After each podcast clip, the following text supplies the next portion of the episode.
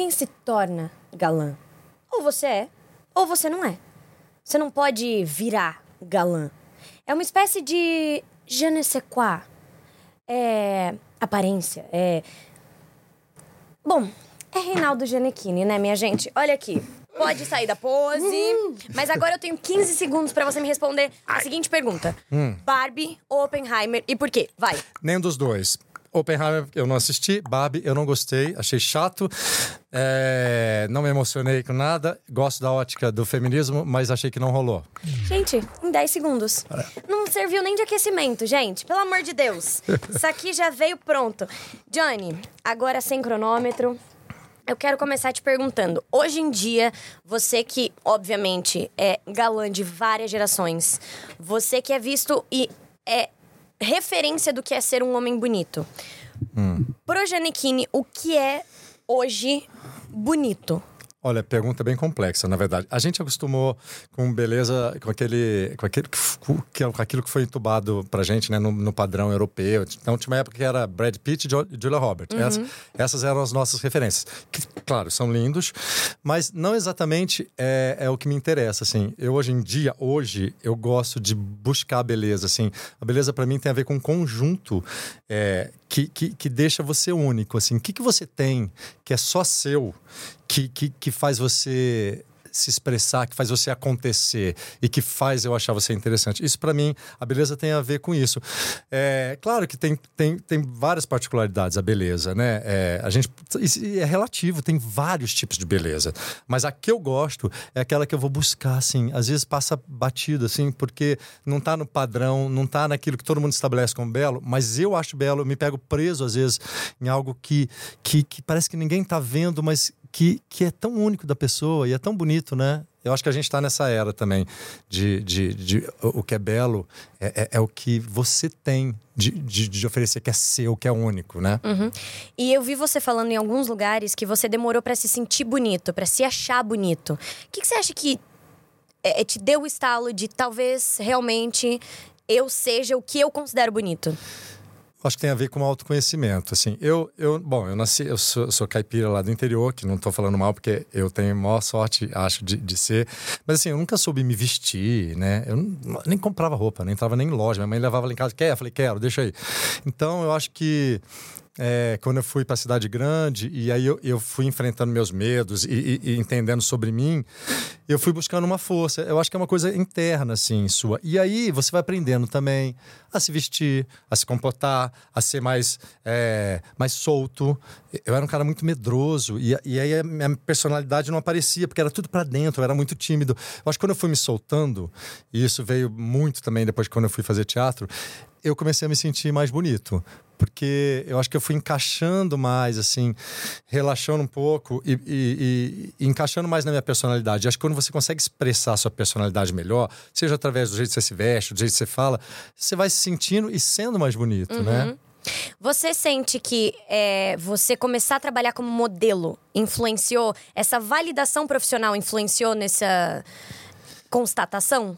Influenciou porque, assim, eu acho que o trabalhar como modelo foi o primeiro passo, na verdade, esse autoconhecimento meu, porque foi uma experiência muito radical. Eu fui pro mundo sozinho, saí da, da, da, da zona de conforto e ali eu fui me descobrindo muita, muita coisa. E também, e ali eu fui aprendendo, como tinha gente muito legal, assim, os estilistas, os fotógrafos, é, os artistas da moda, eles me ensinaram, assim, eu fui aprendendo na prática a curtir também, me vestir melhor, entender um pouco mais é, do que é um acabamento, uma roupa que te veste melhor, qual é o seu estilo para você se expressar melhor através da roupa.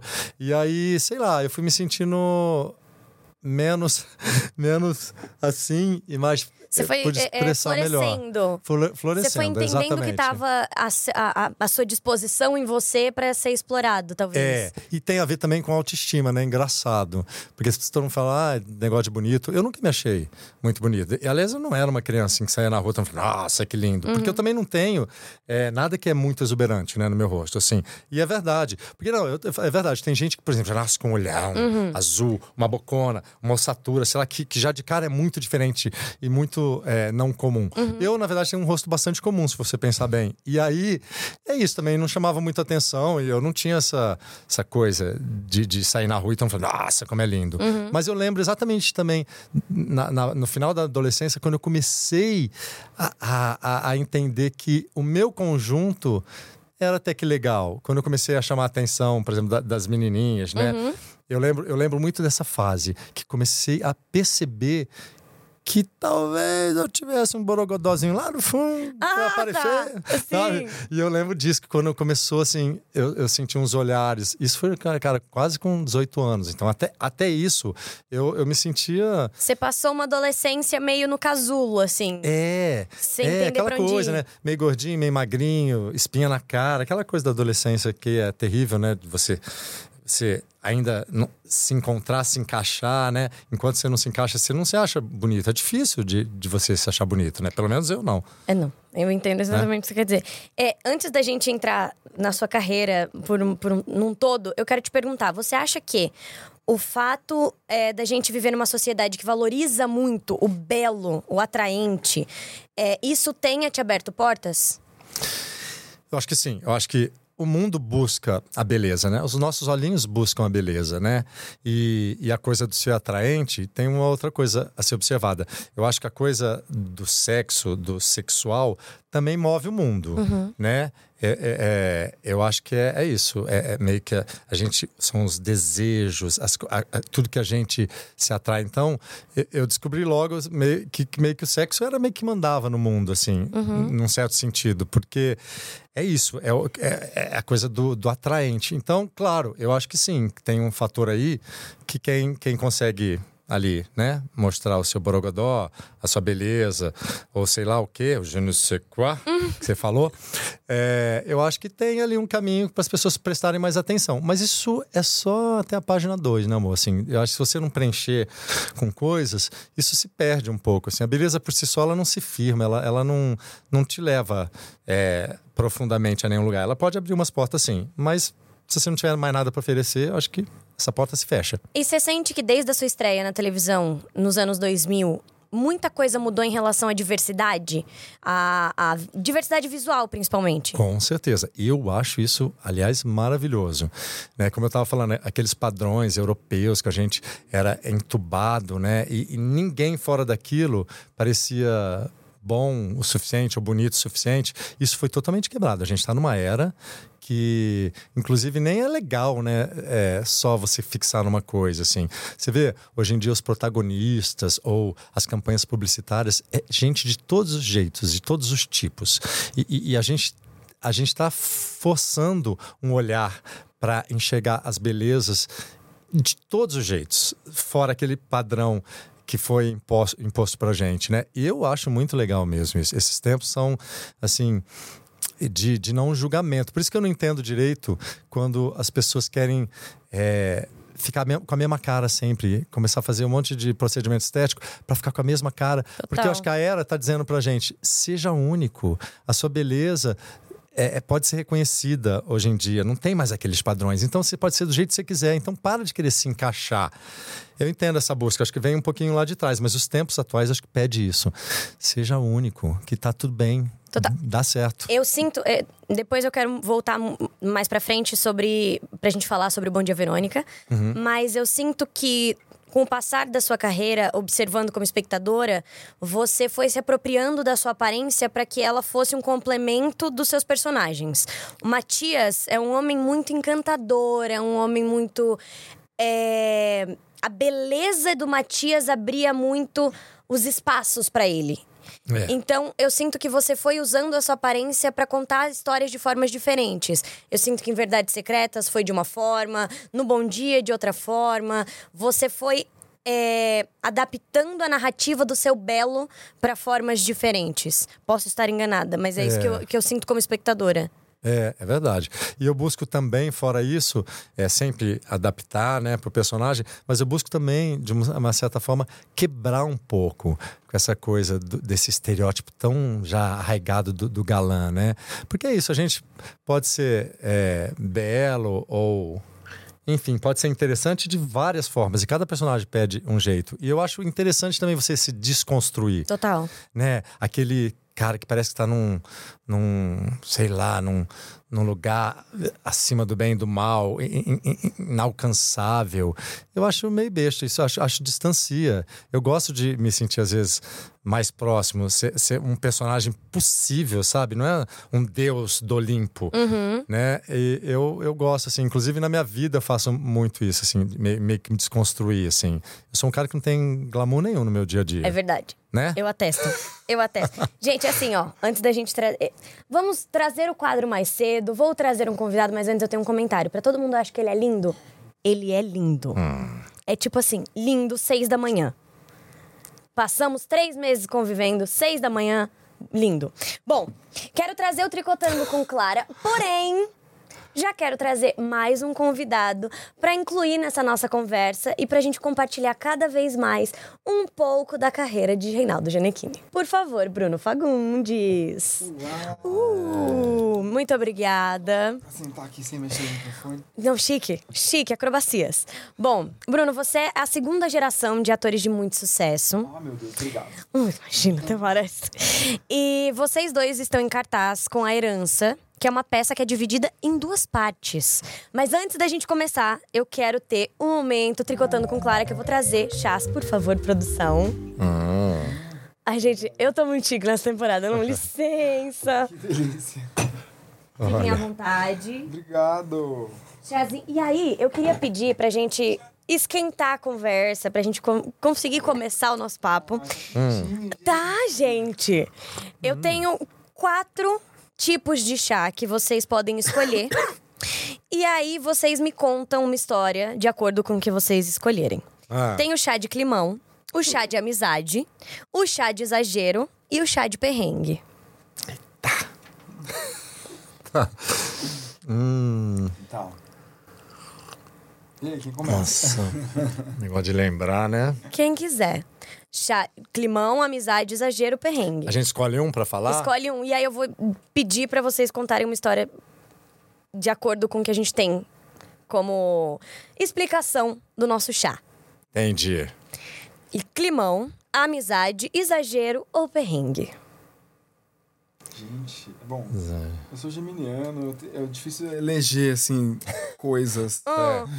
É, e a vida é bastante plena, né? Acho que climão é, faz parte da, da vida, assim, Chique. sempre. Perrengue também, né? A gente sempre passa por uns perrengues. Chique. É, mas A acho- gente quer exemplo, Bruno. Não enrola, não. Não, não, não, não, não. Eu quero prático. que escolha um e me conte uma história. É, exatamente. Não, não, não, não, não. Escolha uma das opções. Ah, acho que vou pegar leve aqui, pegar amizade, chá de amizade. Tá, então uma história incrível, Bela, marcante, bonita, com um marcante. amigo.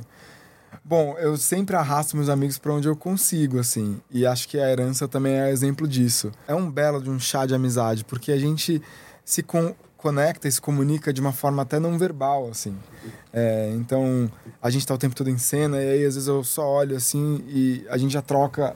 É como se a gente estivesse exatamente se falando verbalmente. assim. Uhum. Então, tudo isso é muito legal, assim. Pronto, peguei leve. Vou escolher então o perrengue, né? O meu Chique. perrengue, cara, tem muita coisa em viagem, né? Porque, como eu falei, viagem a gente sempre sai um pouquinho da nossa zona de conforto. Não tem ninguém pra gente, é a gente sozinho e se virando nas, nas situações, né? Eu tenho várias pra contar, assim. Aí me lembrei agora de uma, porque eu, meu sonho era pra Israel a primeira vez e eu fui sozinho. Buquei minha passagem lá, o hotel, achei e fui.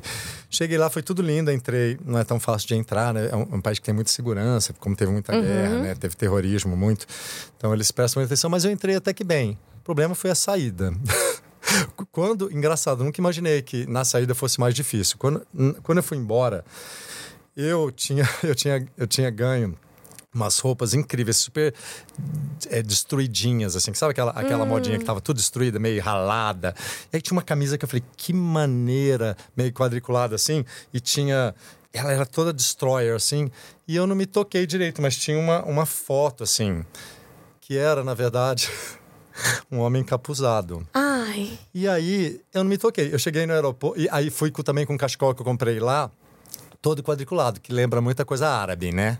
aquela coisa, parecia um árabe, parecia aqueles lenços que você põe de árabe, o que assusta um pouco eles também. Enfim, eu entrei no aeroporto, um cara lá na frente, antes de entrar, na verdade, na porta, o cara olhou para mim e pregou um negócio na minha mala. Assim, falei, o que, que será que é? A partir daquele momento, nunca mais me deixaram dar três passos sem eu dar 50 mil depoimentos. Assim, pegaram assim, dificultaram horrores de minha vida. Pegaram toda a minha mala, escanearam roupa por roupa, levaram para um lugar e ficavam fazendo as mesmas perguntas o tempo todo, mas assim, durante horas, horas. Aí eu passava de um lugar, andava, dava mais 10 passos, passava pro outro, vinha mais gente me perguntar. Cara, eu fiquei com vontade, juro, de chorar, assim. Eu achei que eu ia ser preso. Óbvio. E aí eu falei, mas por que isso, né? Que estão cismando comigo? Eles tentando achar alguma coisa. Depois eu vi. que idiota, né? Eu tava com. Parecia para eles um símbolo do terrorismo na minha Hum. camiseta e com aquele cachecol. Eles juraram que eu era um homem co- cosplay bomba. de homem bomba. É. Cosplay de homem E aí eu fui bomba. entender só depois, mas assim, eu quase perdi meu voo, quase foi uma. Assim, quase eu tava Mas ainda assim te deixaram embarcar. Deixaram na última hora, não sei como eu não perdi. Juro, demorou umas três horas e meia. Ainda bem que eu tinha chegado bem antes.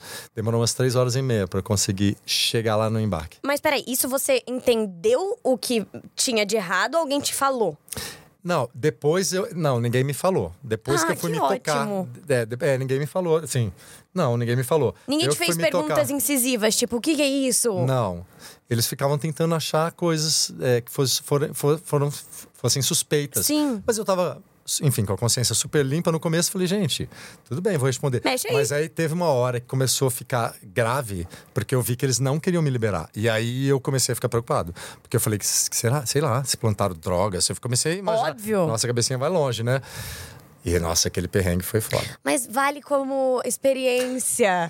vale como Gente, uma bagagem. camisa, uma Tudo camiseta vale. branca. Exatamente. É um conselho aqui, um re- repasse de conselhos. Eu vou sempre de moletom, moletom, moletom, sem nada no bolso. Se eu já ia antes agora, Né? então, depois de ouvir isso aqui. Bom, agora eu quero voltar pra herança. Eu quero perguntar. Bom, vocês Desculpa, ficaram. vocês ficaram é, em cartaz aqui em São Paulo durante algum tempo. Posso pedir pra vocês darem a notícia pra onde vocês vão agora, por gentileza? Sim, a gente Oba. vai pro Rio de Janeiro, gente. Pois bem, a peça ficará em cartaz no Rio de Janeiro. E eu quero perguntar, primeiro, de onde surgiu a ideia da peça? Do que se trata a peça para quem não, não conseguiu assistir ainda? E por que ela é dividida em duas partes? Pois é, gente. Essa, essa foi a maior. Tem sido a maior ousadia da minha carreira, assim. Porque é uma peça ambiciosa, grandiosa, é, com um elenco enorme, né? E, e- e a gente fez basicamente uma produção que é da Broadway, uma peça que vem da Broadway, é, com um orçamento brasileiro, né? E eu sou produtor e idealizador da peça junto com o Zé Henrique de Paula, que é diretor, é, entrou no projeto junto comigo, e, e- e ele também é tradutor da peça. E simplesmente eu vi essa peça fora e fiquei obcecado. Obcecado. Ela é um dos textos mais lindos que eu já li na minha vida. É, a partir do momento que eu vi aquilo pela primeira vez, eu fiquei com uma insônia assim que nunca mais me abandonou. E eu enfiei na cabeça que eu, que eu precisava fazer isso aqui. Eu, não é a primeira vez que eu passo por isso com teatro, já é a minha quarta produção. E basicamente todas as produções que eu fiz foram mais ou menos assim. Eu assisti, fiquei louco, quero fazer, comprei os direitos e a gente então iniciou o processo de produção. Então foi, foi dessa forma. Eu vi que na peça é muito raro você encontrar uma peça que tem humor, inteligência, profundidade é, é, é, e, e além de tudo ela é acessível, né? Ela é muito fácil de se- ser compreendida. O potencial de comunicação da peça é fabuloso. Assim, a gente hoje a gente fala isso com propriedade, né? O quanto o público se emociona, ri, se diverte, se entretém mesmo com, com o que a gente está colocando ali, apesar dela ter duas partes e seis horas de duração. Isso é. meu Deus, meu Deus, é, que uma nem maratona. sé- É uma série que você É uma maratona, série. sabe? A temporada 1 e temporada 2. Sim. É tipo isso. E, e ela é tão dinâmica, a história é tanta coisa que acontece, que aí você não, você não consegue parar. Ela é, ela é muito legal. Eu prometo, juro que não dá, não dá cansaço, porque você vai conhecendo, você vai entrando naquele universo daquele, daqueles personagens que são incríveis e não para de acontecer coisa, e são uns ganchos incríveis. Então, quando termina a primeira parte, eu duvido você não querer ver a segunda. Exato. Eu tenho certeza absoluta. E no começo a gente tinha, obviamente, esse medo, né? Ainda mais eu como produtor, falei, gente, será que as pessoas vão aderir a esse formato? Vão entender que elas têm que ir ao teatro uma vez, mas têm que voltar ao teatro. E que a obra completa são as duas partes juntas, sabe? E a história é linear e contínua. Ou seja, você tem que ver a parte 1, depois ver a parte 2. E isso torna a experiência muito maior tal. E a gente tinha muito esse medo. E aí, a gente, isso a gente pode dizer com toda a segurança mesmo, é unanimidade. As pessoas sentam lá e falam: Eu juro, juro que eu não fiquei todo esse tempo no teatro. E cada parte são três horas, para ficar inclusive mais palatável, mais digerível para as pessoas. Mas existem dias que vocês fazem às seis horas? A gente tem feito. É, constantemente a maratona, que a gente chama, né? Que fazia seis horas, gru... não grudadas exatamente, grudadas porque... Com vários intervalos, é, né? Essas seis horas tem cinco intervalos. Uhum. Então é basicamente como se você assiste uma série mesmo. É, que, onde a gente vê, sei lá, 50 minutos por vez. E aí cada intervalo tem um gancho. Então você fala assim, preciso ver o próximo, sabe? Então essa é a magia da peça. A peça foi escrita e concebida dessa forma, uhum. para ser apreciada dessa forma. Então ela é matemática, assim. Ela termina nos momentos que você fala, ah, gente, e agora o que vai acontecer? Então é muito gostoso, assim, é maratonar uma coisa ao vivo. E quando a gente faz a maratona inteira, o público entra em catarse, porque você vê a história completa, você entra tanto na intimidade daqueles personagens que você se apaixona.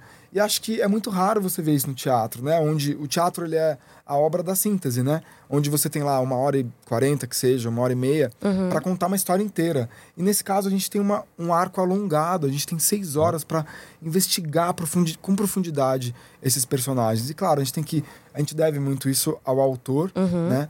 Que é o Matthew Lopes, que ele é um genial, assim, a peça ganhou todos os prêmios na, na, na, nos Estados Unidos, inclusive melhor peça, e inclusive é, ela foi considerada o texto de teatro mais importante do século XXI. E a gente hoje uhum. entende que isso não é um exagero. Assim, uhum. ela realmente é uma peça muito bem arquitetada, muito bem escrita.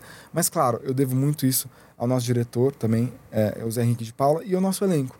A gente conseguiu transformar essa experiência numa parada assim única no teatro, né? As pessoas, isso não sou eu que estou falando, isso uhum. é o quanto de feedback a gente recebeu. E é um assim. elenco grande, né?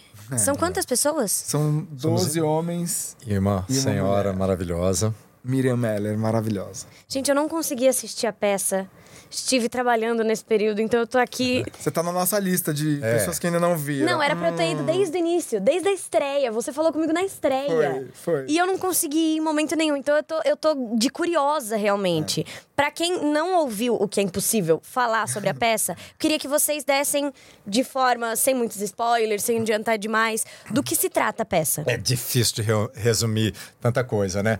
Mas assim, eu diria, bom, a gente vai completando. Eu diria que é assim, na verdade a peça começa são vários escritores jovens é, querendo contar, eleger uma história para contar. Uhum. E aí eles escolhem é, uma história sobre o mundo desses homens todos gays e as histórias que, que são importantes da vida. Aí entra a história que não acaba mais. E aí, aí vai para um lugar do absolutamente humano. São as dores, as rejeições, os amores, as, as expectativas. E aí tem um encontro de gerações também. São várias gerações de homens gays. E, e aí fala um pouco também sobre a importância, né? A herança de que uma geração deixa, o que uma geração conquistou, deixou para outra, o legado e o que, qual a sua responsabilidade também uhum. de, de, você é, construir as coisas, para que lutar pelas coisas, para que a próxima geração já, já chegue num lugar mais confortável. E aí entra toda a história da AIDS, que nos anos 80 foi determinante no, no mundo, principalmente dos gays, né, para todo mundo, mas começou ali como se fosse uma doença do mundo gay, e aí tem toda aquela tristeza do que foi, que talvez a gente não tenha muita noção, né, de como foi difícil. E, e, até hoje, o que é a AIDS hoje? Que existe ainda também uhum. as pessoas sendo contaminadas, mas essa geração não tem noção do que foi aquela luta para conseguir os direitos, não tem noção do que foi a tristeza que foi, porque hoje em dia ninguém praticamente morre mais de AIDS. Então, essa geração talvez está um pouco alienada com relação a isso. Então, tem essa troca de geração na peça, mas basicamente fala sobre tanta coisa, porque fala sobre as coisas dos seres humanos, só que está localizada na comunidade LGBT, que é legal, porque nunca tem, a gente não tem essas histórias como referências, né, no mainstream. Geralmente é no, no circuito alternativo, uhum. então a gente traz para o teatrão grande, né, é, de situações já estabelecidas de, de homens gays que, que a gente nunca teve, né, nem uma pessoa gay ou da comunidade LGBT tinha uma referência de, de histórias bem-sucedidas e normais, uhum. que não fosse só falando nesse, na, na coisa da luta, né? Então essa peça é isso, normaliza também. É, o que, é, o que é bonito é que tudo isso que, que a peça abarca, e é realmente muita coisa, ela é de uma forma muito acessível, assim. Tipo, é uma história de amor, na verdade, né? Tem um casal central, que é o Eric, que sou eu que faço, e o Toby, que é o Rafa Primor. E a partir dessa relação, começa a se desdobrar diversas relações. Até que o, o Eric conhece um personagem bem mais velho que ele, que é o... Desculpa, Pamela, bem mais velho, é com todo respeito, tá? Te amo. Mais velho que ele, tá? É, que é o Marco Antônio Pâmio que faz, maravilhoso. Ele tá indicado ao PCA como melhor ator. Ele é um ator deslumbrante. E aí, esse encontro geracional transforma a vida do Eric e, portanto, transforma a sua relação com as outras pessoas, com seus amigos. Então, assim, é uma, é uma história que você não, não tem como você não se identificar, não tem como você achar pontos de identificação. Mesmo não não pertencente à comunidade LGBTQIAPN+. Então, assim, é, é, ela é muito linda nesse sentido. E o que o Jenny falou que, eu, que é é uma luta minha como produtor dessa peça foi exatamente sempre desmarginalizar é, essas histórias. A gente vem de uma, de uma sucessiva é, é, tentativa de silenciamento é, das nossas histórias. E esse silenciamento ele é milenar, ele não é não é só uma geração ou duas, ele é milenar, são milênios de silenciamento, onde essas histórias foram abafadas, escondidas ou jogadas à margem. Então, uma das minhas in intenções como produtor era realmente trazer isso é, para o público, para o grande público. E com muito esforço a gente está conseguindo trazer pessoas é, é, muito diversas para nossas plateias. E esse foi sempre o meu sonho. É, então, assim, a peça tem cumprido a sua, a sua intenção primeira, sabe? Que é de tocar as pessoas. Não tenho dúvida. E todas as pessoas ao meu redor que foram assistir, a... o, feedback é sempre: eu não sei o que falar assim que eu saio. É. Todas as pessoas que foram assistir têm sempre um, um momento de digerir tudo que foi visto é, e falar depois de um tempo. Sim. Depois que o corpo aceitou tudo que recebeu e aí sim formar uma opinião sobre tudo que foi visto e foi apresentado por vocês. Isso é muito lindo, assim, porque além de tudo a peça é muito leve. Apesar dela ter essa, essa qualidade de emocion, emocionante, arrebatadora, ela é muito leve, você é carregado pelas histórias. É. E tem muito humor. A gente tem que parar, né? Às vezes, É. porque as pessoas estão rindo. Tem dia que parece uma peça de comédia. Eu falo, nossa, É? as pessoas embarcam mesmo. E ela é mesmo, ela é E ela divertida. é- e não é um humor, assim, é, é, digamos, gratuito, sabe? É um humor de inteligência, de quem tá acompanhando a história, de quem tá acompanhando a história é, é, particular dos personagens, sabe? E, assim, a tragédia, às vezes, de um personagem, ela é cômica, né? Então, isso é muito bem colocado no texto. Então, quando você vê, você tá absolutamente dentro e, e que foi a sensação que eu tive ao assistir, a sensação que eu tive ao ler esse texto. Você tá absolutamente dentro, é como se você estivesse vendo um romance de um livro ali na sua frente, sabe?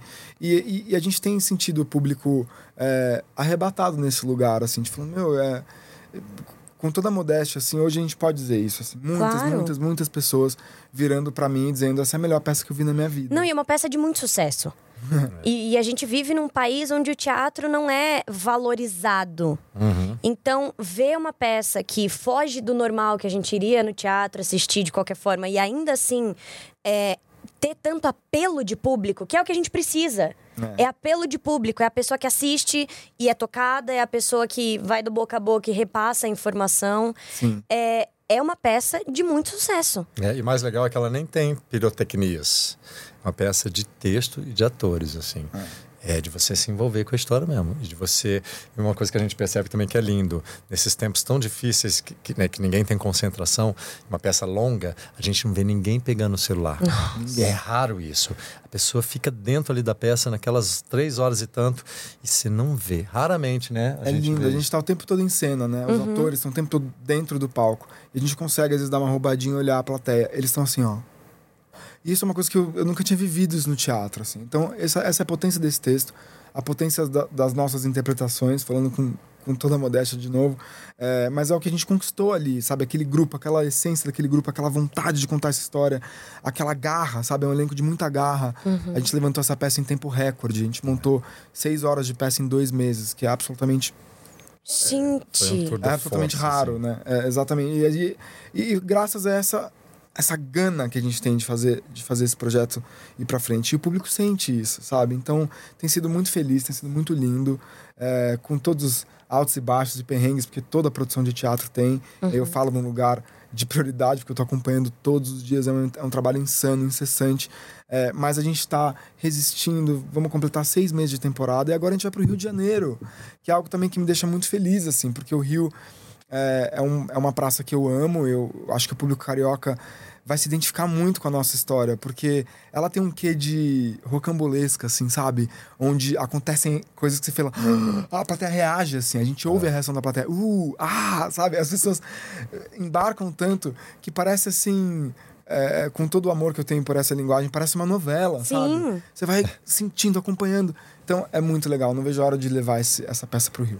Bom, quero perguntar uma coisa para você, Johnny, e depois eu quero perguntar sobre a, a, estrutura teatro, que é uma estrutura que eu conheço pouquíssimo.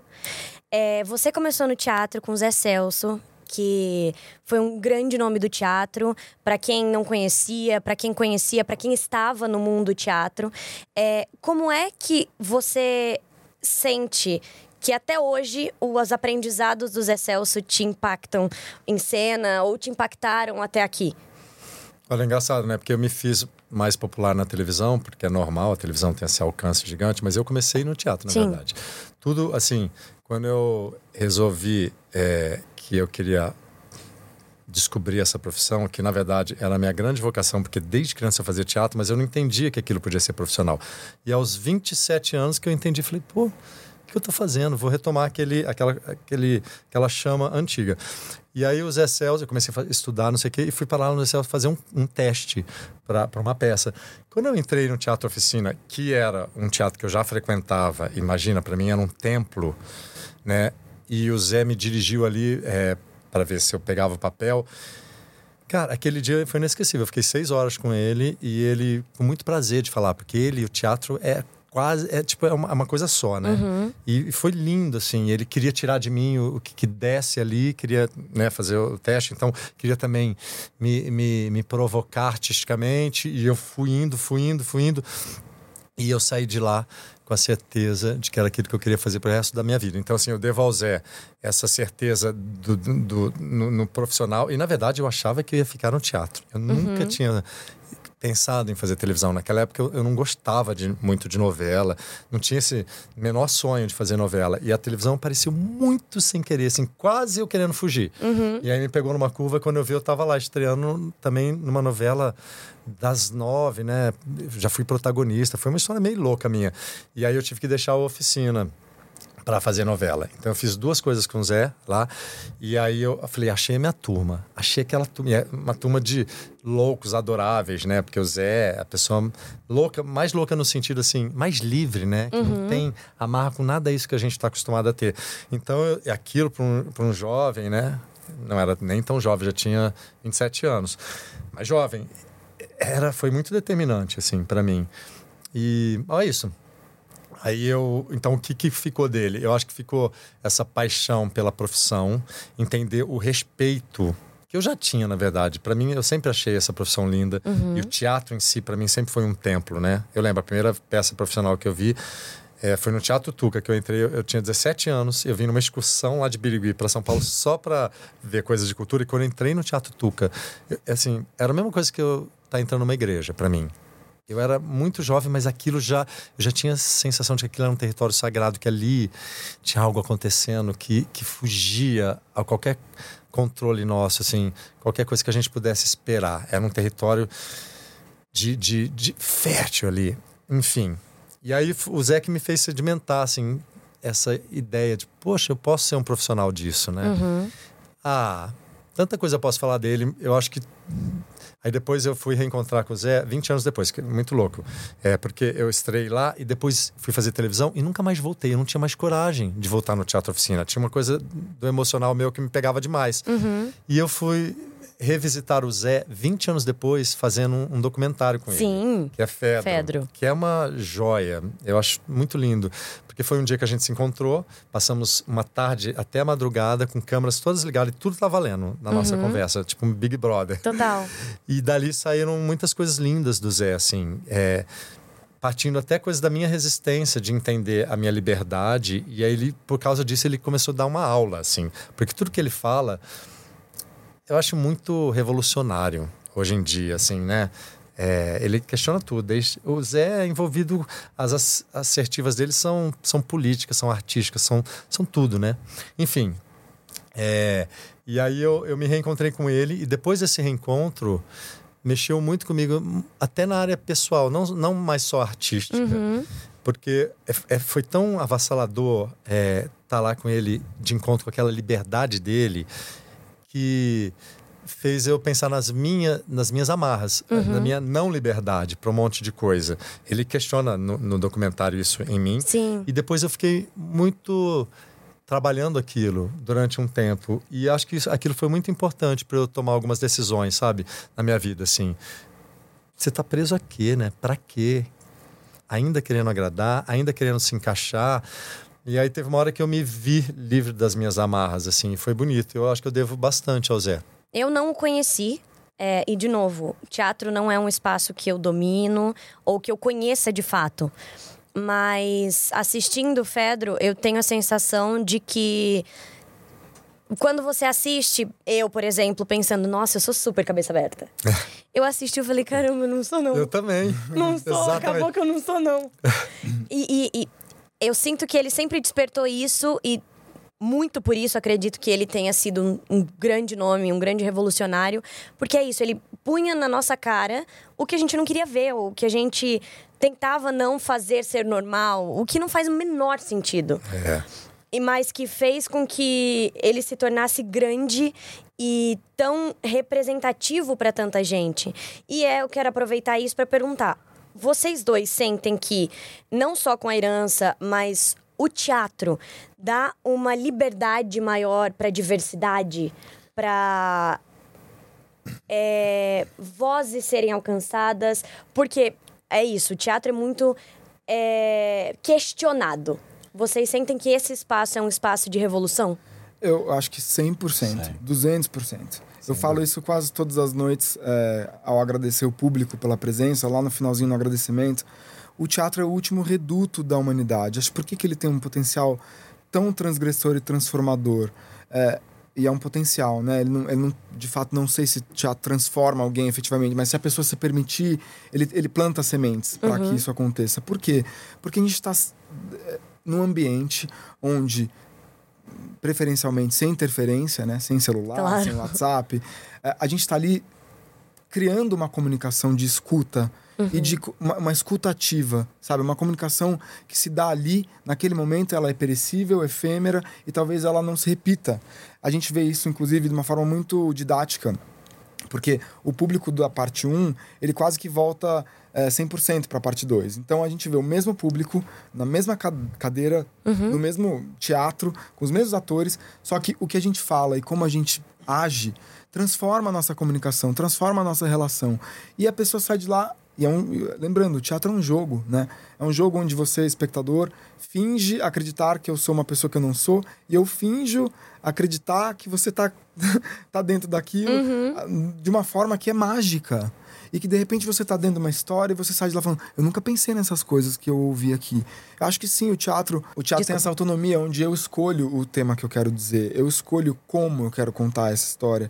Eu não tenho, de repente, umas amarras né, da indústria, ou de uhum. uma emissora, ou de, sei lá, do mercado. É, é e naquele capitalista. Espaço, né? Naquele espaço você pode criar absolutamente tudo que você quiser. Isso é o que eu acho lindo no teatro. É um espaço né? de convenção, né?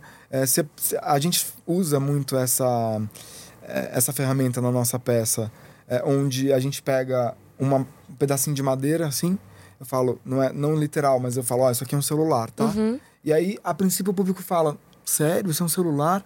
Mas depois da terceira cena eu pego aquilo e eu mando uma mensagem para alguém e a pessoa nem lembra mais que aquilo é uma madeira. Uhum. Isso é mágico. Isso é mágico. Isso, isso, isso é uma alusão à, à, à transformação que o teatro pode causar, né? E o Zé Celso, imagina, uma figura é, é, ícone, né?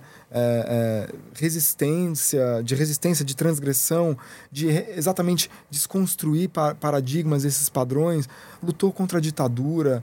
Realmente acho que é, é, nós devemos muito a ele é, por ter lutado para que o teatro fosse um ambiente de mais liberdade. Uhum. Então, obviamente, acho que nenhum direito é conquistado e ele é escrito em pedra, né? Então, acho que o direito à transgressão, que ele tanto lutou, é inconstante, né? A gente vê o conservadorismo sempre voltando, indo e vindo, e a gente sente também alguns públicos mais conservadores do que outros, mas o importante é a gente fazer, né? E o importante é, é a gente continuar lutando para que esse ambiente exista e permaneça vivo. Então também eu acho que jogo aí também uma responsabilidade para o público, né? Se você gosta de teatro, se você gosta de boas histórias, vá ver. E, e volta, mesmo que você não goste, volta, sabe? Uhum. Ah, vi essa peça não gostei muito. Vai em outra. E vai depois na terceira, na quarta. Uhum. Então acho que isso é, é, é bonito. né? Não, é, é belíssimo ver. E vocês sentem que esse momento é muito emblemático. É uma pergunta é, como espectadora. Vocês conseguem sentir o quão emblemático é essa peça existir depois da gente ter passado por um período de tanta resistência? Muito recente. A gente tá falando de um, de de um período dois anos atrás, um ano e meio atrás. Vocês sentem o quão impactante é essa peça fazer tanto sucesso agora? Nessa, tipo, 2023, essa peça tá há seis meses. A gente não teve muito essa pretensão, né? Assim, é, as pessoas vêm falar muito comigo assim, meu Deus, vocês estão transformando, mudando, é, é, é, sei lá, virando de cabeça para baixo. Eu falo, olha, eu nunca tive essa pretensão. Né? É, a pretensão nossa é fazer, eu acho, né? Fazer. A gente, posso falar isso com toda tranquilidade, assim, tipo, quando o Gianni leu o texto, né? A gente se comunicou, a gente falou, meu Deus, que coisa bonita. Que momento lindo, que, que palavras lindas, que, que histórias lindas. E foi isso que nos motivou, assim, motivados por paixão mesmo, paixão e por acreditar no potencial de comunicação daquilo. Mas, mas eu acho que toda a intenção teatral, ela carrega consigo essa essa força, sabe? Porque é um espaço de troca mesmo. Então, mas com certeza, olhando com um certo distanciamento histórico, que eu acho que eu nem tenho ainda, eu vou ter daqui um ano, quando olhar para trás e falar, nossa, a gente fez isso. É, é lindo mesmo a gente pensar. Eu acho essa peça um acontecimento. Acho exatamente isso. Quando o Bruno me ofereceu o texto, eu, eu sinceramente falei, cara, é o texto mais lindo que eu li na minha vida. E eu falei, eu quero fazer, não sei se vai dar, assim, quando, mas eu, eu quero encaixar para poder fazer e quero te ajudar a contar essa história. Eu acho muito importante, eu me sinto muito grato de estar fazendo essa peça. Em vários momentos eu me pego, eu- porque a peça intercala muito, assim. Em vários momentos eu fico na coxia assistindo, que meu personagem não tá, e eu fico ali assistindo. Eu me pego, assim, muito grato por estar lá, por estar contando essa história, por ter essa comunicação com o público, por estar oferecendo aquilo e também estar desfrutando de todo esse processo que desencadeou de mim foi muito importante para eu estar nessa peça, a gente estar junto ali, descobrindo tanta coisa junto, com essa. Eu falo, fico meio arrepiado, porque é, eu acho importante para todo mundo. E a gente faz sempre, aos domingos, a gente faz um debate com a plateia. A gente escuta muitos depoimentos de- mais lindos é, de histórias, desde histórias. é, não é nem tristes, emocionantes das pessoas, difíceis, né, do mundo LGBT, ou não, pessoas casais héteros vão e, e falam assim, cara, eu vim aqui esperando, talvez não gostar, não me identificar, mas não é sobre isso, né? A gente está falando de tanta coisa linda sobre o ser humano. E, né? e- E, se identificam também, né? Assim, falam. É é exatamente essa beleza, assim, Uhum. acho. Assim, nossa, eu vim aqui achando que eu ia ver uma história isento, né? Isento da minha. E de repente eu falei. "Ah, Caramba, é igual a minha história, sabe? Assim, igual, claro, com todas Sim, as- sim, mas as é uma identificação Mas é humana. uma identificação, exato, É. uma identificação com, com a dor, com a. Ou, ou, ou, sei lá, que seja uma, é, uma cumplicidade, né? Ou então uma empatia. Né? E acho que quando a gente consegue gerar empatia, né? A empatia tem muito a ver com essa escuta ativa. Uhum. é, a gente transforma. Acho que pode. é, e tem muita gente que sai de lá falando: Nossa, eu nunca ouvi uma história como essa. E, e acho que a função é um pouco essa mesmo. é. Gente, olha, eu quero voltar um pouco. porque vocês dois. Eu nunca tive, ainda não tive a oportunidade de trabalhar com o Bruno, mas vocês Queremos dois, muito, quero muito. por favor, é, é, são é, crias de muitas frentes da arte. Vocês dois já fizeram novela, vocês dois já fizeram série, vocês dois já estiveram à frente de projetos e vou falar agora com o meu pai. É, Gianni, você principalmente de um tempo pra cá tem feito coisas muito pontuais e muito diferentes. Quando você falou, ah, eu não sei quando eu vou conseguir fazer a peça, é quando mesmo, porque a gente tava gravando Bom Dia Verônica semana passada e ele já estava com a peça. Semana passada é exagero. Mas é, você andou muito é, por entre as linguagens, por entre os personagens. É, o Bom Dia, principalmente, que é um, um- um- assunto que compartilhamos. É, você sente que o Matias te preparou, talvez, ou ele agrega pra herança, ou ele te agrega em outros lugares? E onde o Matias mais pegou pra você? Onde doeu mais fazer o Matias? Ou onde foi mais prazeroso? Boa. Olha, nossa, pergunta complexa. Eu acho que Bom Dia Verônica é, é meio que um divisor de águas, assim, divide um pouco, porque marca uma fase na minha vida que eu fechei um ciclo, que é, né, de ficar anos lá na Globo fazendo novelas, que foi, sou muito grato, adoro tudo que eu fiz lá. Acho que foi ali onde eu cresci muito, aprendi muito, tive chances inacreditáveis e sou muito grato. Mas eu sinto que ficou um pouco para trás hoje em dia, assim, eu não tenho mais muita vontade de fazer novela, eu quero me testar em outros, outras linguagens, outras narrativas e, e- e- e me desafiar mesmo em coisas que eu não fiz até hoje. Então a novela. Acho que a novela tá ficando um pouco para trás, ponto, né? Eu acho que o novo tá no, no outro lugar, assim, né? Mas, enfim, tem o seu valor ainda, continua tendo. Mas para mim, é, com- em relação à minha, minha vontade de, de, de- de descobrir uma nova fase, não tem muito mais a ver. Então, quando eu fui fazer o Bom Dia Verônica, era muito novo, né? Assim, eu nunca tinha feito uma série, eu só fazia novela, ninguém, nem na Globo não deixava eu fazer série. E de repente pego esse personagem com essa dimensão, né? Simples, gente- leve, tranquilo. nossa, e aí feito, não, foi um processo incrível, né? Eu amei assim tudo que a gente viveu ali. Adoro o personagem porque talvez é um dos personagens que, que mais me deu assim é, muita camada pra gente é, tentar entender e tentar trazer ali, né, no set. Ao mesmo tempo, era leve. A gente tá falando um assunto pesado, mas quando a gente tava ali eh, no- nos bastidores, era leve. Eu acho bacana isso, sabe? Eu não sou aquele ator que leva tudo para casa, apesar que você não consegue parar de, de se comunicar com aquela Vai história. embora com você, mas não necessariamente você está vivendo em função é, daquilo. Você não fica na- exatamente naquela energia. Aquela energia eu deixo pro set. Depois Uhum. eu tenho que estar no mecanismo pra você sair dali. E. Cara, eu acho que eu aprendi muito, assim. É sempre um clichê a gente falar isso, mas cada processo é tão intenso, né? E a gente sai de lá, parece que a gente fez. Eu sinto que eu fiz a, a faculdade ou a pós-graduação que eu não fiz, né? Uhum. Em artes cênicas toda vez, porque a gente está trabalhando com tantos profissionais bons e aí eu quero. Eu já te falei várias vezes, né? O nosso encontro foi assim delicioso na convivência, assim, é, no tipo de atriz, assim, é muito bom você encontrar. A gente brincava que, gente, ela é uma menina de 22 agora já, tinha 20, ou 20. 21 quando a gente fez. Ela, sabia, ela sabe tudo. E assim a gente perguntava: o que, que a gente faz agora, Clarinha? Porque assim, era uma equipe maravilhosa, com- com uma atriz que começou ali com tantos, tão na, na mais tenra idade, que foi aprendendo tanto. E é muito gostoso a gente ver, é, trabalhar com pessoas de, que vêm de vários lugares, com todas as suas experiências, né? E jogar uma bola ali é, do jeito que vem com. Enfim, foi lindo, assim, foi uma delícia. Os nossos personagens tinham uma coisa difícil, né? Mas ao mesmo tempo tão prazeroso, né? Exato. Tinha um tempo que a gente dormia, né, Claro? A gente Nossa, fala- sim. Ou a gente, quando a gente não tava lá, a gente tava dormindo, porque era tão Eu cansativo. arrumei um companheiro de sonecas. É, na outra temporada veio a Thalita Rebouças e a Thalita fica impressionada que eu durmo em absolutamente qualquer lugar. Eu também, né? Johnny também. gente. Ó, não dá Mas é 10 tipo minutos não que a assim, gente é isso gosta aqui, aqui, ó. ó. Ah, eu queria Foi. assim. É, Qualquer dois- coisa. Qualquer intervalo, a gente tava os dois assim, ó. E a gente teve, assim, uma, uma sequência de duas semanas na casa de Matias que eram só cenas muito pesadas. Duas Mas semanas, era é tipo. muito mais. Muito mais? Mais de um mês lá a gente ficou É naquela verdade, a gente casa. ficou na casa mais de um mês. É. Tá, então foram quatro semanas, foram mais sonecas. E aí a gente acabava uma cena que a gente tava brigando e que tava um caos e que tudo tava horrível. Eu olhava o Johnny e o Johnny só tava no cantinho assim. aí eu falava, se ele tá ali, eu posso estar ali também. Aí a gente, sonequinha. E, e era tudo. É isso, o clima da nossa, da nossa série era muito maravilhoso. Muito. Né? Dessa temporada, a Dessa gente não pode é, dizer a podemos mesma falar quase coisa. nada. Mas eu tô pra te dizer que foi muito bom também, né? Porque Foi. é- é essa coisa de fazer série é louco, né? Porque você tem que revisitar um personagem. Total. Eu nunca tinha feito isso.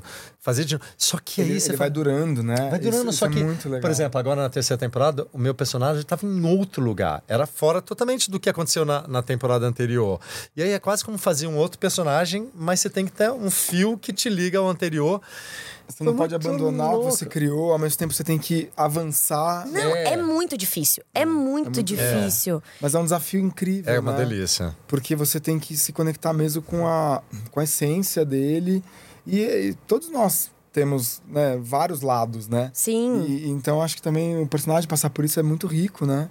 Total. E eu quero te perguntar agora, Bruno. É, você já andou por ambas linguagens, TV, cinema, é, é, teatro. Onde você se sente mais.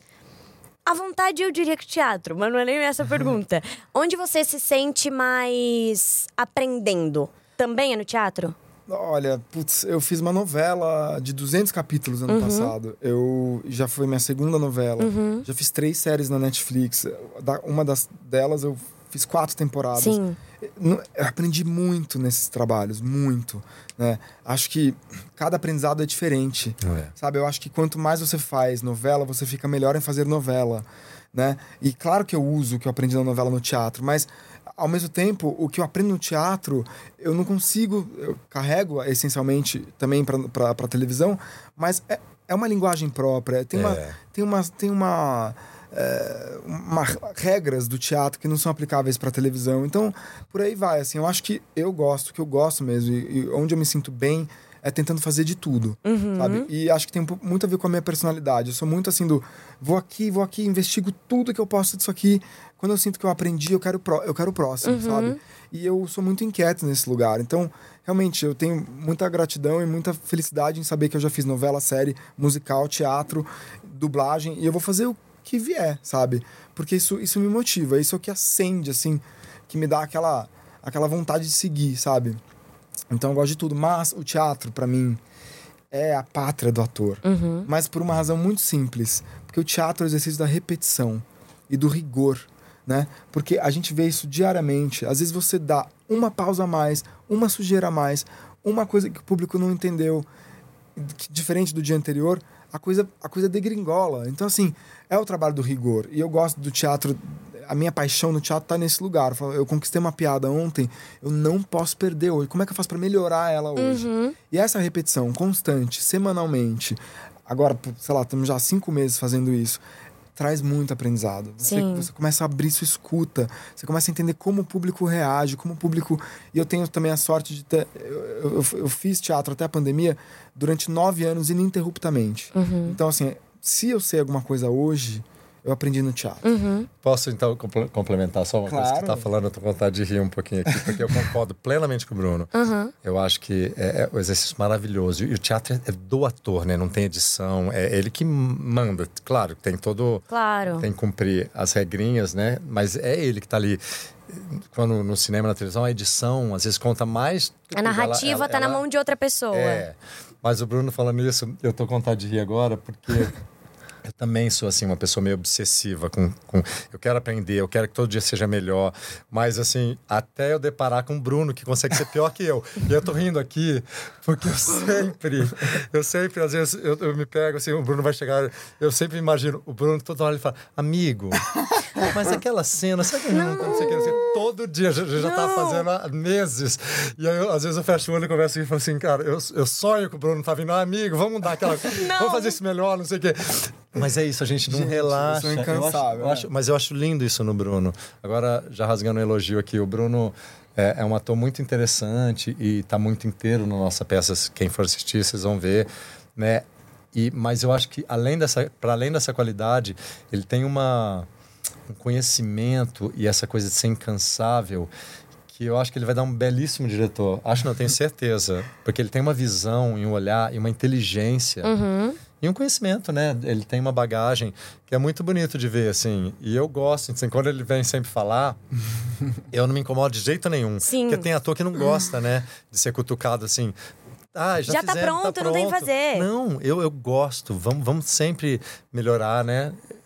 Né, a, minha, a minha gratidão é mútua, assim, por você estar nesse projeto. E, e, pô, você sabe, é, é, um trabalho, assim, muito solitário. Às vezes você tem um negócio na mão e aí até você juntar pessoas, né? É, você fica muito assim, será, será, será? Só, só, só no território da pergunta. De repente eu tenho o Gianni, que é um parceiro tão generoso, tão incrível, tão presente, sabe? Uhum. Acreditando junto. E isso é tão bonito, assim. Então, e, mas realmente, assim, é muito parte da minha personalidade, da minha escola também. Né? A minha escola é, é, sempre me ensinou que, na verdade, o prazer do teatro é, na, é em você ficar incansável, sempre buscar mais. Porque senão, se a gente entrar no piloto automático, é. fica chato. Claro. Você falar, ah, de novo vou fazer isso, mas não, acho que. E realmente, eu sempre amigo. E, eu, com faço, todo mundo, não só com todo mundo. É. Eu vejo. Então todo mundo já vira o olho assim, ah, lá vem o Bruno. Então, é, peço desculpas, assim, um pouco, mas na verdade é muito o meu jeito de ser, meu jeito de. E também o meu é, é por puro amor, sabe? É, é uhum. é, é, paixão pura. Mas seria, seria estranho se não fosse coerente. Por exemplo, claro. toda vez que ele vem me falar, me propor uma coisa, aí vamos dar um gás aqui, vamos fazer isso, não sei o quê. A gente discute, né? Eu também falo, ah, será ir para isso? Não sei o quê. Ou não discute, eu falo, bora, vamos, vamos testar isso. Porque o teatro, você pode testar. É. Olha que maravilha, vamos testar hoje. Se não funcionar amanhã, a gente pensa como faz. Mas é, eu acho muito coerente o que ele fala. Se não fosse, seria estranho. Você fala, o que esse cara tá falando aqui? Mas faz sentido, assim. E aí, quando a gente vai testar, vai para um lugar legal. Você fala, ó, oh, pô, é. valeu, valeu, assim, pra gente sair da zona do conforto. É né? um olhar curioso. É, e, é. Acho, e acho que também o quanto. Bom, meus pais, né, são triunfantes na carreira. Eu vi, eu, eu aprendi muito por observação. Eu acho que o teatro você. É, é, e por isso que eu sempre falo, quando as pessoas vêm me perguntar conselhos de ator, assim, ah, como é que faz para ser ator? Vai assistir teatro.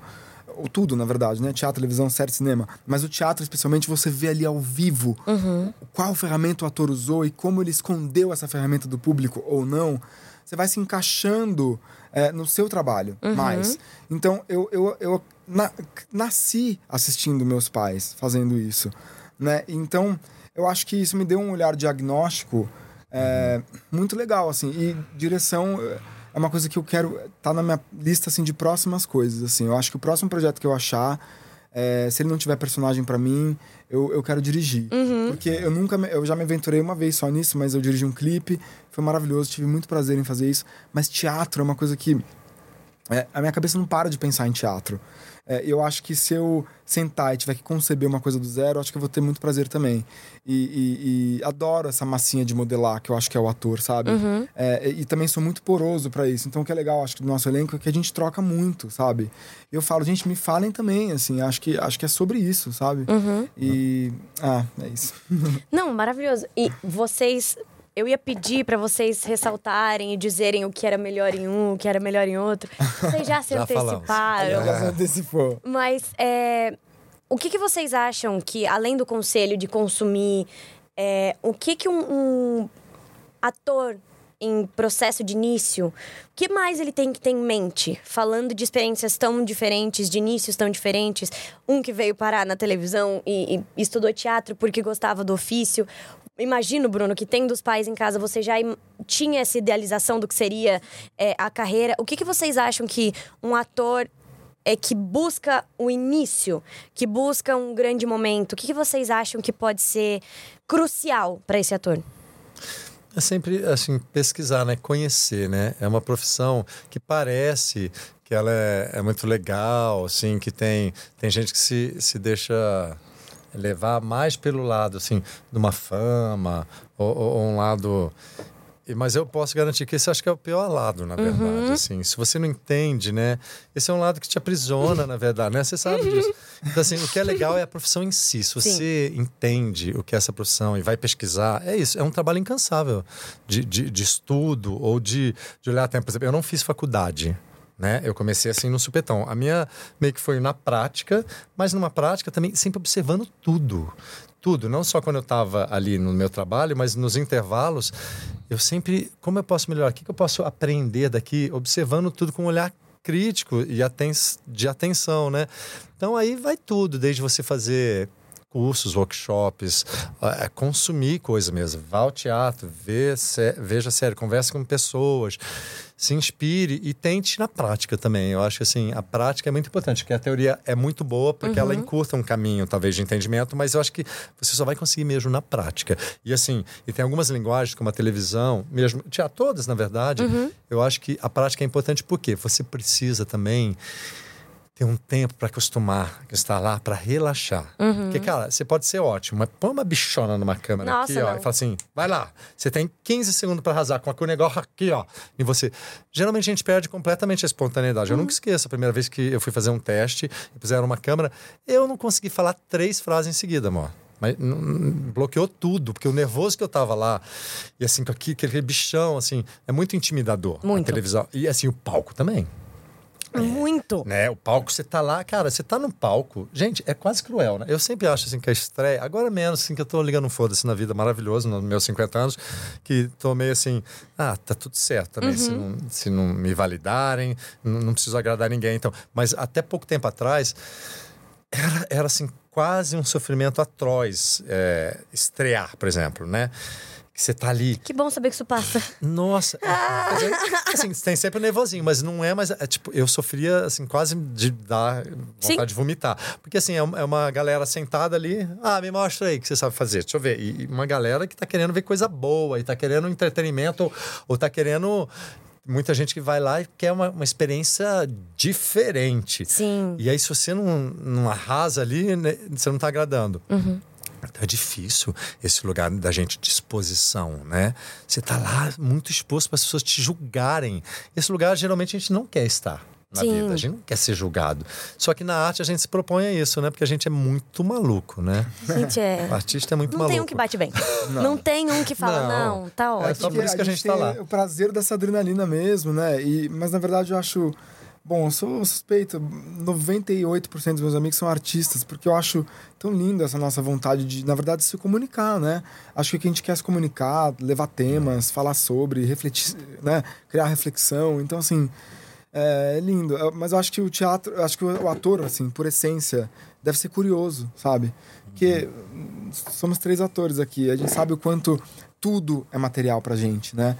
Às vezes uma obra de arte, uma música, uma, sei lá, performance. Eu acho que é, eu sempre tento lembrar as pessoas que, acho que tem a ver com o que o Jenny falou mais cedo aqui, quando estavam só vocês dois, que é, cada um é único do jeito que é, sabe? Então achar a sua expressividade, a sua potência, né? Porque o trabalho do ator ele não é imitável. Ele é absolutamente E é- subjetivo e interno, né? E como é único, né? Isso é engraçado, que não existe fórmula nenhuma. E assim, cada um tem os seus dons e talentos e, e suas formulinhas de chegar lá, né? E eu fico muito impressionado às vezes no meu processo de criação, que eu vou que o coleguinha tem um processo completamente diferente. Eu sou, meu ascendente é virgem, eu sou todo organizado. Aí tem coleguinha que é completamente caótico. E aí eu sou melhor ou ele é melhor? Não, são diferentes, mas que acontecem num outro lugar. E é bonito. E tem gente não tem, não tem uma, realmente uma, uma equação, né? Assim, né, para ser artista. E é por isso Tem gente que já. é. É muito louco, não, só se completando. Tem gente é engraçado, tem gente, por exemplo, eu acho, acho legal você ler, conhecer, conhecer o passado, desde, sei lá, Stanislavski, não sei o quê. Mas pra, tem ator que não tem menor interesse e assim, que não lê.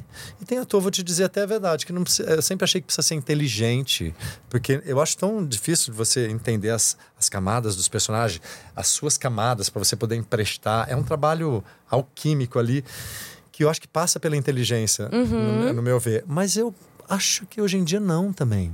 Tem ator que é absolutamente intuitivo e tem uma, uma intuição cênica ali que, que é bizarra, ou uns talentos naturais também. Então, assim, não dá pra gente julgar e querer pôr, colocar sempre numa caixinha. Acho que Ah, artista é artista. É exatamente Claro. isso, é achar a sua potencialidade, né? É. O, que, o, que, que, o que que vai expressar a sua alma e quem você verdadeiramente é. É sobre isso, né? Às vezes, às vezes você olha para um ator e fala, eu não sei porquê, mas não consigo tirar o olho dele. Porque a pessoa é tão plena na sua, na sua existência, na sua própria pele. Então, acho É. que... Eu posso fazer uma parte também, por exemplo, Lógico. você é uma, uma menina que cresceu é, fazendo televisão, aprendendo, teve, foi aprendendo muito na prática, imagino que... não sei, 100% você na não tinha- prática. É, e aí virou excelente na, na sua profissão, assim, porque você teve essa prática maravilhosa. E, mas eu vejo, por exemplo, uma galerinha hoje de TikTok e que a gente está falando de outra coisa, né? Que é, não teve essa experiência, não teve o estudo, não sei o quê, mas que também acho legal. Assim, eu consigo ver talentos, assim, eu não tenho preconceito nenhum. Porque tem gente que ali no TikTok eu vejo que faz com uma verdade.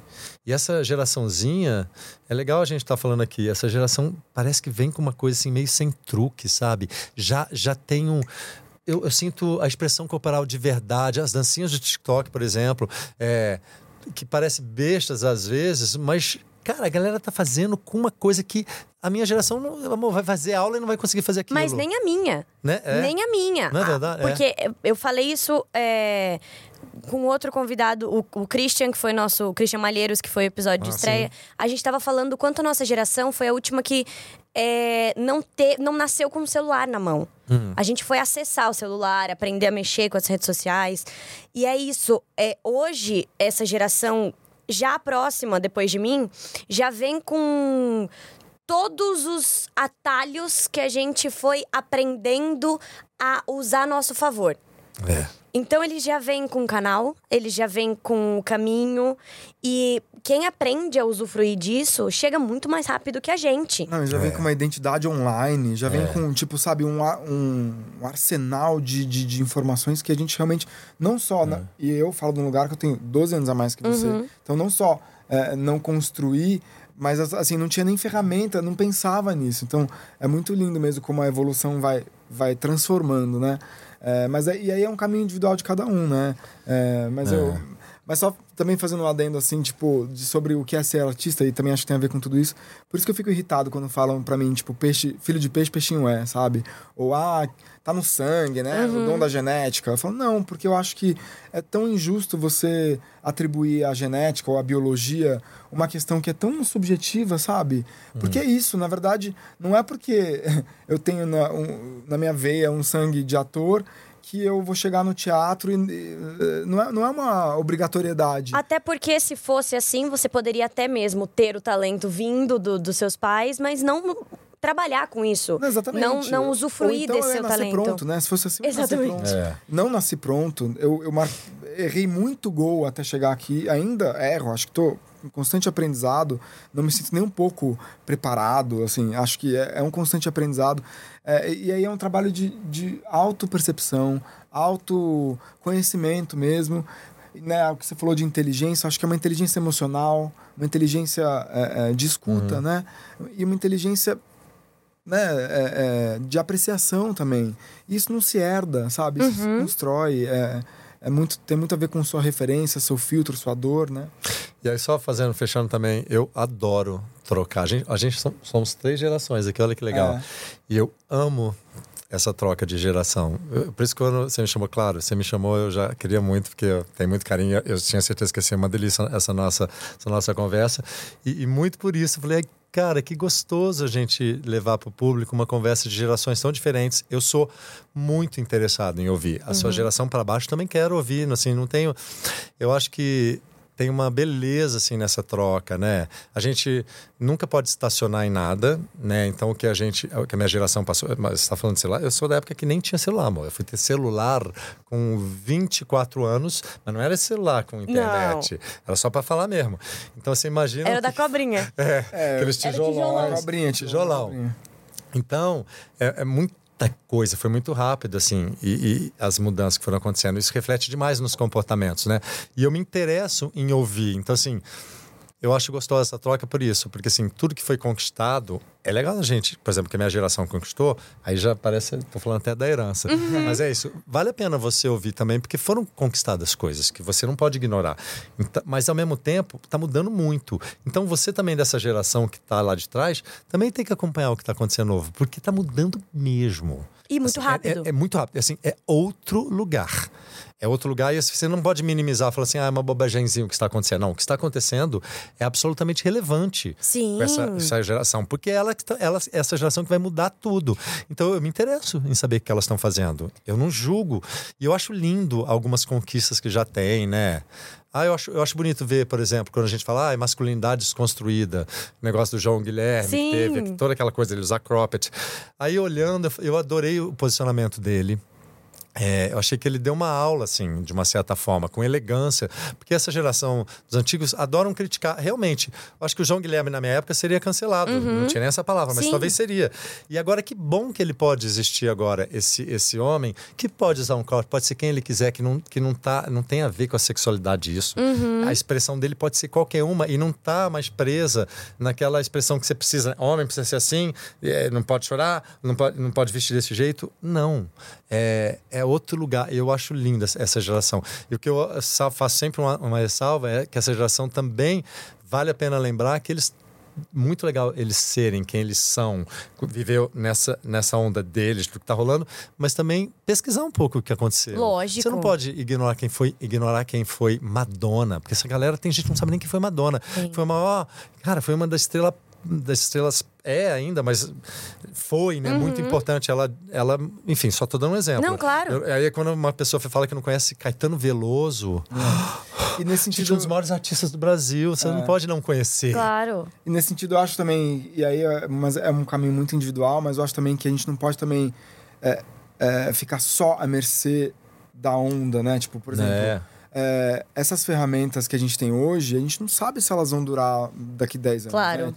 Sem falar nome, mas tipo assim, o TikTok, Instagram, é, que está na mão de dessas big, big, big companies, eu acho, e aí nesse sentido, acho que a gente tem que criar o nosso próprio, sabe? A nossa própria forma de comunicação e também entender onde você se encaixa mesmo, é, é, né, dos seus interesses e tal. Então, eu também sempre incentivo não só essa pesquisa, eu acho que é importante, mas também também é bom a gente saber o que veio antes, sabe? Uhum. Senão, senão tem uma hora que você se perde tem uma hora que você ah, perde até, inclusive, a referência. Porque às vezes você acha que você está fazendo uma coisa que é revolucionária hoje, mas já foi feita na década de 60. Já Total. Foi feito, em 1920. Então, acho que nesse sentido, você, você se encaixa também e descobre novas possibilidades. Uhum. E, e, e, honra, né? Quem abriu, abriu frente. É. Né? E eu acho, uma, eu acho assim, é, se você chega com o ímpeto de achar que você está revolucionando e que você não precisa olhar para trás, que é daqui para frente que se olha, você chega num lugar que você não tem chão, você não tem. É, estofo o suficiente para seguir em frente. Uhum. Porque legal, daqui é. para frente é um novo mundo, a gente tem que se adaptar, a gente tem que entender o que vem, a gente tem que usar a favor, até porque estamos falando de contar histórias atuais, então nas nossas histórias, nos nossos roteiros, a gente recebe é, é, acontecimentos atuais, situações, elementos é, é como a internet, é, como as redes sociais, cada vez mais a gente está tratando de coisas atuais, mas a gente chega num lugar de que se a gente não olhar para trás e, e, entender de onde veio e para onde está indo, Sim. a gente fica num, num, num lugar meio. numa areia meio movediça de não saber até quando dura. É uhum, isso que você é. falou. É manter, se manter concreto no que você está fazendo. É... é solidificar, né? Sim, solidificar. É. Essa pavimentação, ela, ela exige um pouco de, de estudo mesmo. Acho que, claro, é, eu, eu acho lindo também a era, essa era que a gente tá, que tá vindo aí, mas eu acho, às vezes, que não pode ser só isso, uhum. sabe? Eu acho que isso é uma, uma busca de cada um. Acho que é buscar outras também formas uhum. de expressividade e ferramentas de existência é, é para não ficar dependente daquilo, sabe? É, mas e para não se eliminar toda uma coisa, né? É. O novo vem, ele é bem-vindo, mas não se elimina o, claro, o que foi, não tem né? como anular só, o que veio. Só agrega. A gente tem que fazer um, um, intercâmbio, né? Tem que ser suave, assim. Eu sempre acho isso também. Bom, Truman Capote escreve que quando Deus te dá um dom, dá também um chicote que deve ser usado para o alto flagelo. Qual preço vocês sentem que a gente paga pela expressão artística? Ah, tudo tem os dois lados, né? Claro. A luz e sombra, fato. É, eu acho que nessa nossa profissão, sei lá, eu acho que é essa exposição, né? É, é um lado bom de você ter esse canal da comunicação, por outro lado, você está se expondo uhum. e está sendo ali julgado, ou sendo. Você está ali no, no, num lugar para ser criticado, enfim. E nem sempre é confortável, né? É, esse lugar? É, eu acho que é a questão do ego, né? É, acho que a gente a gente tem que encontrar muito o nosso centro, né? E isso é uma, vou parafrasear meu pai aqui, ele sempre falou isso. Ele sempre fala: você não é a maior maravilha que algumas pessoas vão dizer que você é, e você não é a maior hum, é. Fica à vontade. Não, você não é a maior merda que muitas pessoas vão dizer que você é. Você não é mesmo esses dois. E se você der atenção para para as pessoas quando elas disserem que você é o melhor do mundo, você inevitavelmente vai dar atenção quando disserem que você é a maior merda do mundo. Então uhum. você tem uhum. que encontrar quem você é, qual é o seu centro. E essa essa, é, esse ego que a gente vai sendo tomado por um, por um sentimento de eu, eu, eu sou o centro do universo, eu, eu. Isso vai dando, às vezes, uma sensação de impotência, uma ansiedade. E acho que tem um pouco, um pouco a ver com as redes sociais também. O quanto a gente está, sabe, ficando meio que vedado, assim, sobre é, é, é, e misturando um pouco alguns conceitos e assim e sendo muito cada vez mais linha de frente de tudo isso dessa hiperexposição. Uhum. tipo eu vendo um lugar onde só quem sofreu uma hiper hiper hiper exposição que foi eu no caso da minha adolescência da minha, eu crescendo a, a nossa família era perseguida na rua. Eu, eu peguei uma fase onde não tinha rede social não existia internet é, é, meu pai não conseguia andar e consequentemente nós também então assim é, isso, isso, isso é uma coisa que é nociva um pouco. Assim, isso, isso molda a sua forma de, de se colocar no mundo. Uhum. Então, acho que é, lutar contra isso, sabe? É, é, perceber o seu valor, independente da, da, de fator externo e da opinião das pessoas. É, é e, e, acho que nisso, trabalhar a humildade. Né? Uhum. Né? Se colocar num lugar onde, enfim, a troca efetiva aconteça, né? Bom, é, eu gostaria aqui de chamar um quadro e como eu tenho dois atores que cantam, eu tenho certeza que vai ser um sucesso. Eu karaokê. E aí eu gostaria de pedir para vocês uma palhinha palhinha, gente. Gente. Não, não, não. É ator. Que, Tem que fazer. Não, ele canta pra caramba, sabe? Né? Você canta também. Eu, quem, a gente tava cantando lá junto. Eu canto no não chuveiro, não. amor, mas não, não casa aqui. Mas vambora. Não, não, não, não. A gente mas tava lá uma junto. música? Com... Eu quero uma palhinha é. da música. Uhum. Eu, vou dar, eu ainda vou ser legal, que eu vou dar duas opções. Vou começar a aquecer minha voz. Que vai ser ou a música mais marcante pra vocês, ou a que tá agora no top 1 da playlist. Pode ser a que você quiser. Ah, eu vou aqui pensei assim, do momento, hum. assim, do momento no sentido da minha, do meu do mood seu do momento. momento. É. Eu quero amor, eu quero tudo que for bem colorido, tudo que for leve, não me atrapalhe, eu tenho meu objetivo e a vida é breve. Faço dos meus dias uma festa e os meus amigos eu levo no bolso. No coração, os meus parentes e entes e os presentes que a vida me dá. E não canta, né, gente? Ah, por favor. Eu amo essa música, me dá uma alegria, cara. Às vezes eu ponho de manhã, assim, só pra começar o dia. Por favor, Bruno, você não vai fugir. Ai, que nervoso, gente. Tá. Não, vou cantar então. Ai, que nervoso. Ai, porque eu já fiz musical, é. ator que canta, sabe? Ah, vai lá, vai lá. Entendeu? Vai dar aquela vez falar disso pra humilhar a gente. Vai. Quer ver? Vai. Olha, eu vou fazer uma preparação aqui. Vai, vai, vai. We only said goodbye with words. I died a hundred times. You go back to black and I go back to I go back to black. Ah, gente, ah. para. Amy Por favor. Por favor, sabe assim? Vocês estão vendo aqui, tá Então tá bom. E os dois, ai não, fiquei nervosa. Até fechei o olho de vergonha, gente. Não, não, não, não, não. Pois, estamos aqui nesse papo, quero muito agradecer vocês. Mas antes da gente encerrar, que estamos encerrando já, estamos aqui há quase duas horas. Já, Já? passou tão rápido. Já. Uma hora e meia. Uou. Caramba. Bom, eu quero deixar, eu quero que vocês deixem, na verdade. Estamos no Minuto da Sabedoria. Já hum. emendamos dois quadros aqui, galera. Pois eu quero, por favor, eu vou, eu vou ler e depois eu vou pedir para vocês me darem um minuto, certo? De sabedoria. Muita gente mais jovem ouve o podcast e, como vocês sabem, a adolescência e o início da vida adulta são momentos de grandes incertezas e aflições. Vocês poderiam compartilhar com a gente um minuto de sabedoria para acalmar essas cabeças tão aflitas?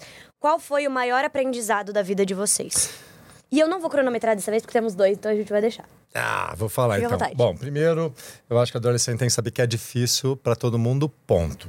Né? Eu acho que todo mundo passou por isso. Eu acho que é uma das fases mais difíceis mesmo. Você não é mais criança, você não, ainda não é adulto, você tem que achar o seu lugar no mundo, você tem que descobrir os seus dons e talentos, você está cheio de hormônio. A minha dica é: respira tudo vai passar, como na vida, e uma hora vai encaixar tudo. Você vai, assim, vai com o tempo, né? Encaixando. Enquanto isso, acorda todo dia no espírito da aventura, vê o que, que você pode aprender, não se levando tão a sério. Porque o problema do jovem é que ele se leva a sério demais, é tudo uhum. absoluto demais.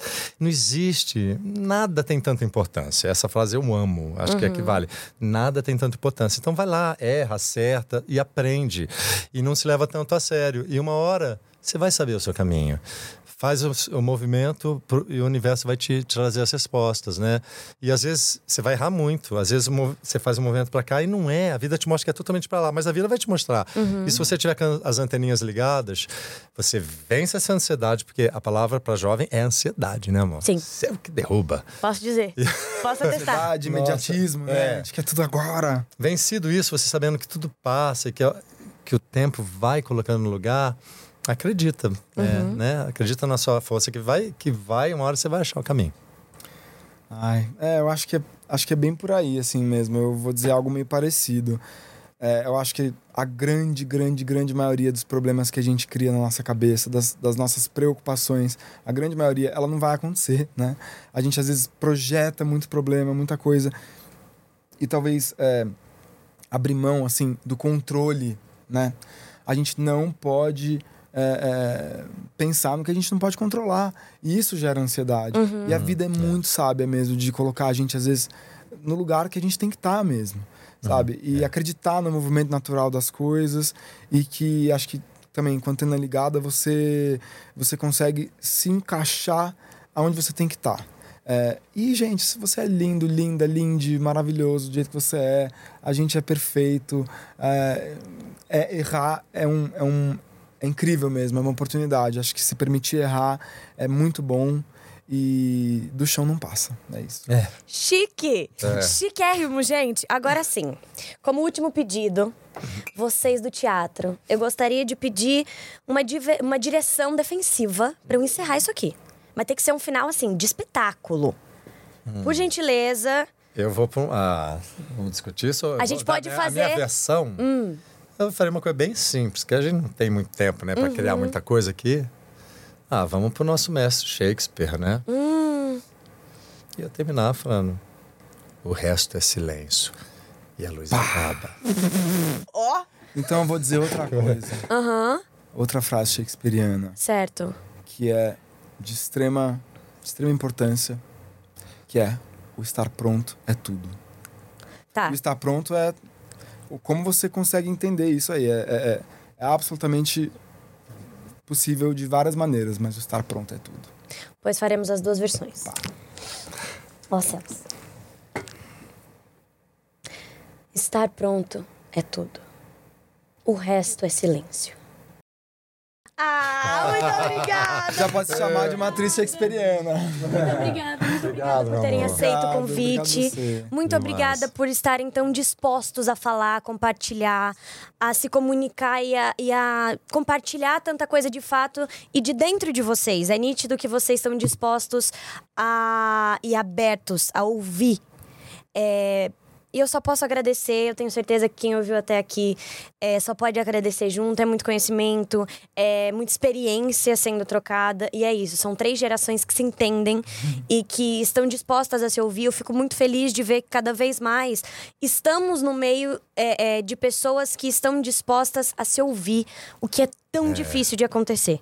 Muito então, bom. por favor, eu peço e deixo essa câmera para vocês divulgarem o que vocês quiserem, herança, o que vier.